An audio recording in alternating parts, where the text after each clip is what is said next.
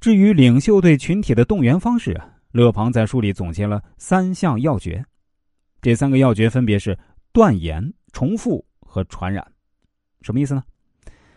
作为领袖啊，就一定要给自己的群体提出一个主张，而这个主张必须是以断言的形式提出来的，简单干脆、生动明了，不需要什么证据或者推理论证，迎合群体人群的希望。不论是宗教的教义、政治动员的口号，还是营销推广的广告词，但凡能打动目标人群的，都一定是这样的断言。领袖如果仅仅是提出断言，还是不足以深入人心。所以啊，第二项要诀呢，就是重复，必须不断重复。面对各种情况，都要重复、重复、重复。重要的话，一定至少说三遍。乐庞认为，把断言不厌其烦的进行重复。可以让断言进入到人们的潜意识中，不知不觉让人们对此深信不疑。当适合的场景或条件出现时呢，人们立即受潜意识的指挥，按照断言的命令采取行动，人们就已经不需要再进行思考、分析和判断了。那么，领袖要想让更多的人接受这样的断言，还需要第三项要诀：情绪传染。领袖要依靠强烈的情绪去感染身边的追随者。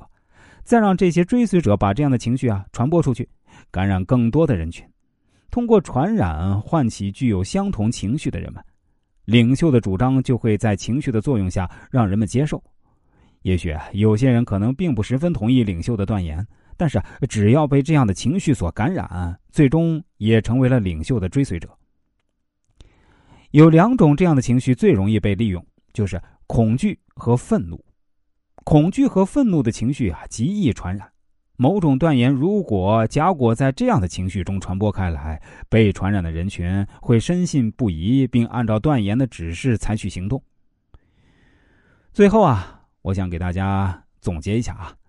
说到这儿的时候，其实《乌合之众》这本书的重点内容我就为大家介绍的差不多了。下面啊，来为大家简单回顾一下。首先呢，我为大家讲述书中关于群体的定义。勒庞对群体这个概念呢，实际上有着明确的定义，并不是任何情况下聚集起来的人群都能叫做群体，必须是具有某种心理一致的人群才是所谓的群体，也就是勒庞认为的乌合之众。比如最典型的闹事的足球流氓、炒股的股民就是例子。其次啊，我为大家讲述了群体的三个特征。